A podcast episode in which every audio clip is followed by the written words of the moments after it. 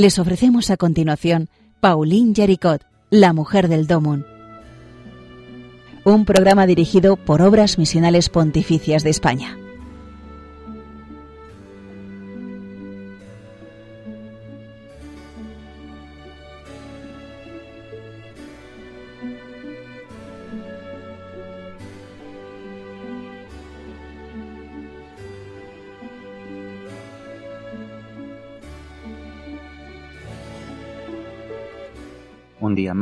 Un cordial saludo a los oyentes de Radio María. Eh, vamos a seguir eh, descubriendo la vida de Paulina Yaricot, eh, que estamos mostrándoles un equipo de personas que trabajamos en las obras misionales pontificias, el padre José María Calderón, Justo Amado, y hoy les hablo yo, Rafael Santos, Javier López en la parte técnica Estamos aquí todos en ese deseo de descubrir esta figura poco conocida pero que tiene mucho que decirnos como es Paulina Yaricot, una mujer laica del siglo XIX que nada más y nada menos pone en marcha toda la gran red eh, misionera de cooperación a través de, de, la oración y de la caridad que hoy es la propagación de la fe, lo que hoy conocemos como el Domun, pero que además como vamos desgranando así según vamos recorriendo su vida, tiene muchas más eh, facetas y, nos puede descubrir un, muestrario increíble de, caras diferentes de, de, lo que es la vida cristiana y cómo podemos participar en la misión de la Iglesia desde nuestra realidad, desde nuestra situación aquí y ahora. En un programa anterior habíamos eh, descubierto el ambiente, el entorno en el que, en el que se sitúa la vida de Paulina Yaricot. Eh, habíamos conocido en grandes rasgos la ciudad de Lyon, donde ella vive, donde nace y muere. Eh, también la época tan complicada que le tocó vivir, llena de inestabilidad política conocimos a sus padres y nos quedamos en, en la parte de la familia pues que, que se refiere a, los hijos de ese matrimonio, a los siete hermanos, eh, Paulina era la séptima, a los siete hermanos que, que, formaban o que completaban esta familia junto a los padres.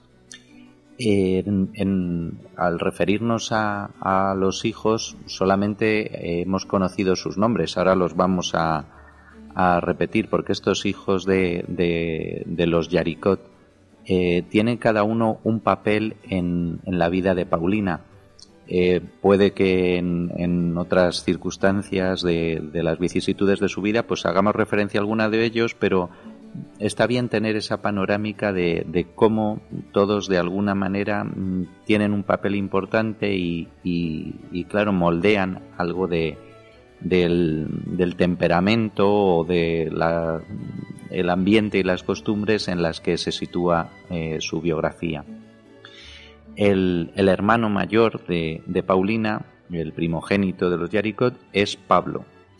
Eh, Pablo fue el padrino de bautismo de Paulina y de hecho ahí vemos que, se ve que tuvo su parte en, el nombre de Paulina, eh, como el Pablo haciendo referencia a, San Pablo, el, apóstol de las gentes, el gran misionero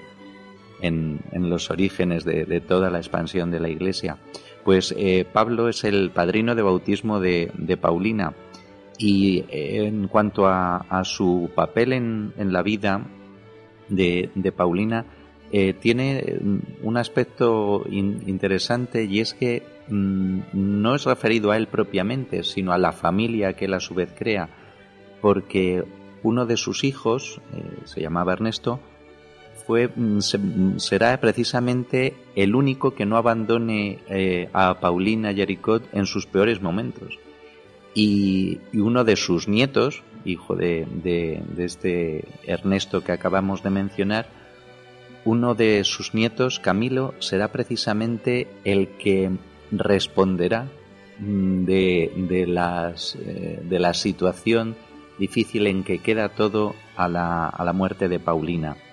Eh, lo cuento así un poco dejando todo en el aire porque, porque merece la pena es eh, este relato hacerlo ordenadamente, bueno, pues cuando, cuando llegue esta situación de, del final de la vida de Paulina descubriremos el papel de estos personajes. Este es el, lo referente, lo que podemos decir referente a Pablo, al primogénito. Hay un segundo hijo que es Juan María, que mm, desgraciadamente falleció a los cinco años. luego vienen las dos hermanas de Paulina. La mayor de ellas es Genoveva Sofía. Y de esta, de esta hermana eh, hay que decir que, se va a caracterizar precisamente por su piedad y por su fervor misionero. Y, además realmente Paulina se sintió muy unida, muy unida a ella. De hecho, en, en algún momento escribirá Paulina, no somos más que una sola alma, refiriéndose, refiriéndose a la hermana a la que veía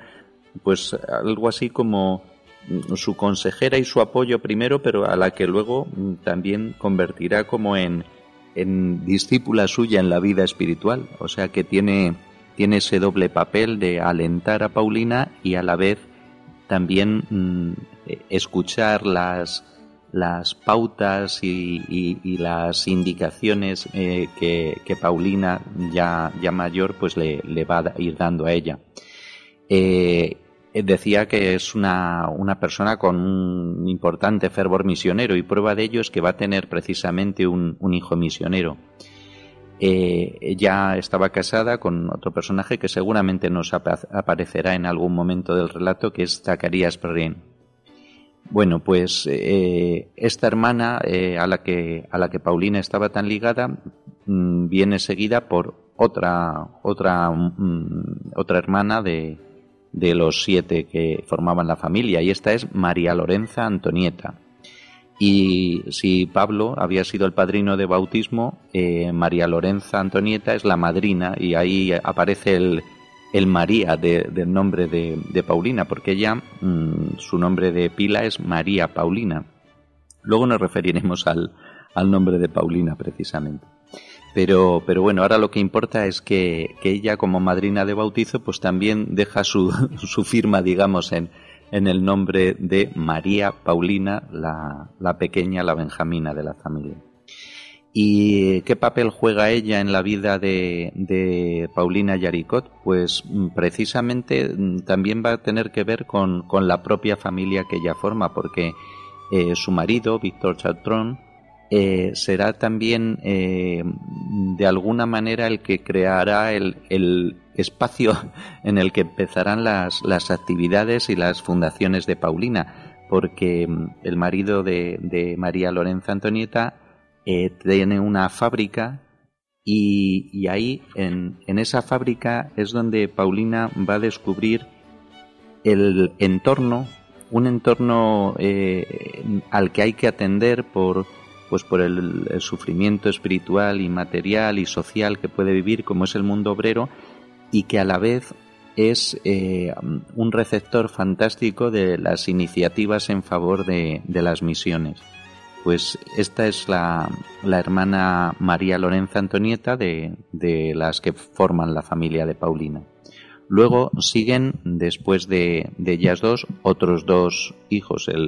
así va formándose la familia, dos, dos hijos, dos hijas, dos hijos y por último Paulina.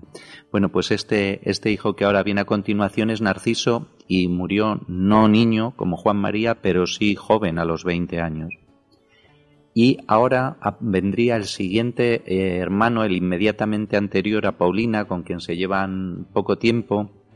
y que estarán muy unidos y que será muy importante en la vida de Paulina Yaricot, y es su hermano Fileas. Eh, Fileas eh, es, es, alguien que tiene un carácter, nos referiremos luego a eso, un carácter parecido a Paulina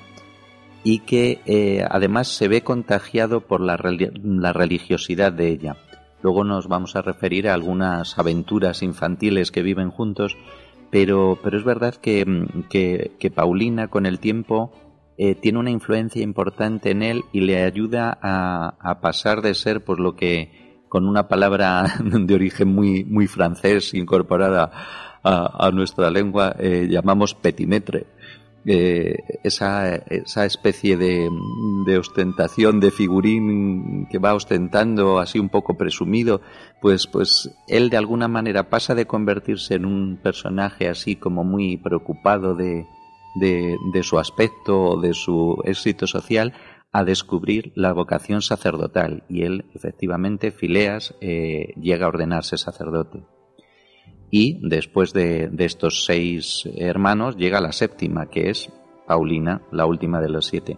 Eh, antes me he referido al nombre. Eh, decíamos que es Paulina María. Paulina, recordando el nombre de su padrino Pablo, y María, eh, recordando el primer nombre de su madrina de bautizo, eh, María Lorenza Antonieta. Eh, hay una cosa curiosa y es que, mm, pese a ser ese el orden de los nombres, siempre se la llamó Paulina María con el orden diferente de los nombres y ahora nosotros la solemos llamar generalmente simplemente Paulina Yaricot. si alguna vez se encuentran estos nombres cambiados, pues, pues esta es la explicación. Eh, hasta aquí llegan los hermanos de, la familia, pero eh, ya adelantaba que hay otra, otra figura muy importante en la, en la familia. Y se puede decir que es como una familiar que de alguna manera, mm, sin serlo por la sangre, llega a convertirse en, familiar por la manera, eh, la cercanía y el estilo de los padres y muy especialmente de la madre de Paulina y este personaje es la criada, que se llama Rosa. Eh, Rosa tiene una influencia importante en, la, vida de, la familia, de los niños, y de esos dos niños que son los últimos y que son, como decía, más cercanos en, edad, que son Fileas y, Paulina. ¿Y cómo es esa influencia? Pues eh, Rosa es una persona muy religiosa, y eh, que disfruta contándoles a, los niños cuentos y también historias de santos. Y es verdad que esto tiene, tiene mucha importancia porque, bueno, esto no hace falta explicarlo, seguro que, que muchos de vosotros tenéis la, la experiencia de, de, cómo los modelos, las historias, los relatos que se cuentan a los niños sobre todo cuando se refieren a, personas, pues porque son eh, biografías de, pues de santos, de en otras ocasiones pues de personas que, que han hecho alguna aportación bonita, importante a, la humanidad, a los demás. Todo esto cala mucho en el alma de los niños y, y deja una huella muy importante. Pues la huella en este caso es que las historias que la criada Rosa les contaba eran historias que tenían mucho que ver con heroísmo, con santidad, con martirio. Y esto, yo en uno de los de las biografías de Paulina Jericot que leía, decía que de alguna manera Rosa había sido la que podía haber dado a Paulina la primera idea de lo que es la miseria y de lo que es también el remedio de la miseria, lo que podemos ofrecer para que esas situaciones eh, cambien por a través de nuestra ayuda, con una vivencia profunda de, de lo que es eh, una caridad que se entrega. Y también eh, atribuía este relato a, Rosa un, un, aspecto importante igualmente,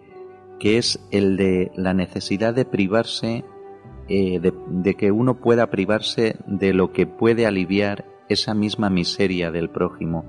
esa capacidad de, de renuncia, de sacrificio. Mm, bueno, pues todo eso estaba presente en esos relatos de, Rosa eh, a los niños. Y bueno, aquí podemos eh, tener ya completa la imagen de, este, de este hogar y de esta familia con, con, todos estos personajes y ya podemos centrarnos pues en nuestro personaje principal que es precisamente Paulina.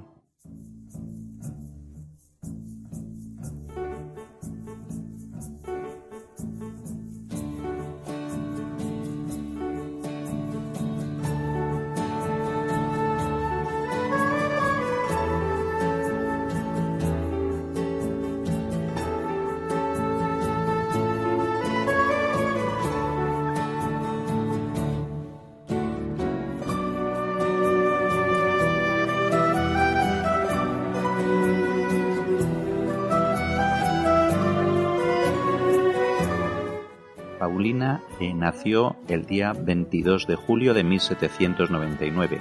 como ya decíamos, el año final de la Revolución Francesa.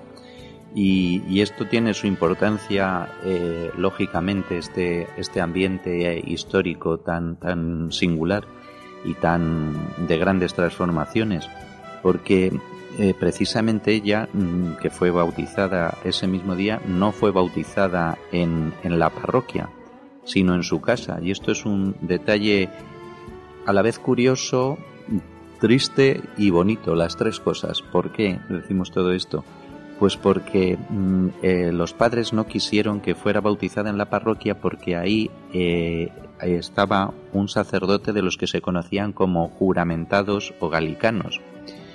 mientras que a casa pudieron llevar un sacerdote de los conocidos como refractarios. Si uno no está familiarizado con, con la historia de esta época, pues probablemente estos nombres, estas palabrejas, pues puedan resultar raras, pero pero mm, voy a explicarlo así de una forma sencilla porque da idea del ambiente tan difícil que estaba viviendo eh, Francia y la Iglesia en Francia. Eh, ocurría entonces que se estaba solicitando, pues por las propias vicisitudes eh, de la Revolución, se estaba solicitando a los sacerdotes que mm, respetaran y juraran una constitución, perdón, una una reglamentación civil del, clero. Claro, este, esta especie de sometimiento civil eh, implicaba que en la práctica mm, era algo así como convertirse en funcionarios los sacerdotes en el sentido de que antes estaba a respetar las directrices eh, de los eh, de los políticos vamos a decirlo así que eh, la propia fidelidad a Roma. De alguna manera lo que se pretendía es que fuera antes la obediencia civil que la obediencia religiosa y claro hubo sacerdotes que lógicamente mm, con todas las dificultades que ello suponía no quisieron prestar este juramento a los sacerdotes que, que sí aceptaron esta reglamentación civil se les llamaba así juramentados porque habían hecho ese juramento o galicanos. A los que no eran los refractarios, los que, los que no querían eh, someterse a esto. Bueno, pues precisamente el, eh, los padres de, Paulina buscaron un sacerdote refractario, es decir, fiel a Roma, eh, fiel al Papa, eh, que ponía, dejaba clara esa, esa fidelidad eh, primera por encima de, consideraciones estrictamente de, funcionariado, por así decirlo. Y, claro, esto por un lado da idea del dolor que estaba viviendo la Iglesia en esos momentos, por otro lado tiene un aspecto también muy importante, que es que en la familia de Paulina la fidelidad a Roma era algo muy importante. Por eso decía que, es también un, un, suceso que con todo lo que tiene de difícil también tiene un aspecto muy bonito, que es que ahí se está fraguando ya desde ese mismo momento del bautismo un camino de fidelidad al Papa. Bueno, pues eh, después de este, de este nacimiento y bautizo de Paulina, pues claro, vienen las aventuras eh, y vivencias propias de la niñez y ahí es muy importante la unión entre los dos hermanos pequeños, como decíamos antes, pues eh, Paulina y Fileas, que tienen además caracteres parecidos. Y, y claro, mm, ¿cuál era ese carácter de Paulina? Pues bueno, si uno va leyendo sobre ella, un poco la idea que, queda clara es que es un temperamento fuerte, potente, contundente, que, tiene mucha personalidad y mucha fuerza. Pues eh, si uno va coleccionando adjetivos que se dicen sobre ella, pues eh, vemos que, que, Paulina es voluntariosa, que es inteligente, que es imaginativa, que es vivaracha, podríamos utilizar esa palabra. Tiene sus, sus cosas, como las tenemos todos, pues que es un poco orgullosa, es un poco mandona, em, a veces pues le sale la ira y la cólera. Ella se referirá a eso más adelante en su vida mirando hacia atrás, cómo le, ha costado gobernar ahí en, ese impulso de, ira que le sale a veces. Pero al mismo tiempo que le sale ese impulso, pues también es una persona que, que muestra que es capaz de pedir perdón, comprensiva, generosa, afectuosa también que es simpática y alegre. De hecho, el, padre la llama la alondra de mi jardín o la alondra del paraíso, dice la, madre. Por, por, esa alegría, por ese carácter em, vivaracho que decía antes. Y también destaca enseguida que tiene una especie de sentido innato de, la elegancia. Bueno, pues eh, todo esto mm, juega aquí un, un, papel importante este carácter y, y se va eh, a materializar en, situaciones y aventuras pues, propiamente infantiles, pero precisamente con ese instinto también de las eh, nobles aventuras. O sea, ellos, eh, los, los hijos y, estos dos pequeños, Fileas y Paulina, han visto una actitud muy especial de, de caridad, de sacrificio en sus padres, en los relatos de su criada se lo han mostrado también, y en ellos hay un, un deseo de esas nobles aventuras. Y hay un diálogo entre ellos que, nos, nos, nos, queda recogido y que es muy significativo de, de, lo que va a ser la vida de los dos y muy especialmente la vida de Paulina. En, en algún momento en este, en este tiempo de infancia, él le sugiere a, a Paulina que él quiere ser misionero en China y entonces ella le propone, pues en ese, en ese diálogo infantil, el ir con él a curar enfermos, a poner flores en la capilla y él le dice que no puede ser porque, porque no hay mujeres misioneras, en aquel entonces efectivamente todavía no era algo que, que, se, que se hubiera impulsado como, como luego será la misión de, de las mujeres y eh, vamos, la misión de las mujeres en cuanto me refiero misioneras allentes, obviamente. Bueno, pues entonces, claro, sin haber estas misioneras allentes, claro, le dice, ¿cómo vas a venir a China? Y además ahí hay situaciones muy difíciles, hay que montar en camellos, tigres, elefantes, todo lo que es la imaginación infantil, pero ella está empeñada y cuando él le dice que no puede ser y ella se pone a llorar, Fileas le dice, bueno, no te preocupes porque tú rezarás, prepararás manteles de altares, casullas y me enviarás un montón de dinero para poder realizar esta labor. Bueno, pues de alguna manera ese diálogo, tú rezarás y me mandarás dinero, será precisamente como el resumen de lo que pondrá en marcha Paulina Yaricot en esa red misionera que acabará siendo la propagación de la fe y que acabará dando lugar con el correr del tiempo a nuestro domo. Bueno, pues dejamos aquí el, el relato, seguiremos avanzando en esta vida apasionante y hasta entonces pues eh, les pedimos, eh, os pedimos, con la cercanía que da el poder compartir las ondas de Radio María, pues que tengáis presente eh, la figura de Paulina Yaricot y que vayáis aprendiendo de ella como nosotros mismos estamos aprendiendo lo que es el estilo de una vida misionera y entregada a la Iglesia al servicio de la humanidad. Pues hasta el próximo día, amigos de Radio María.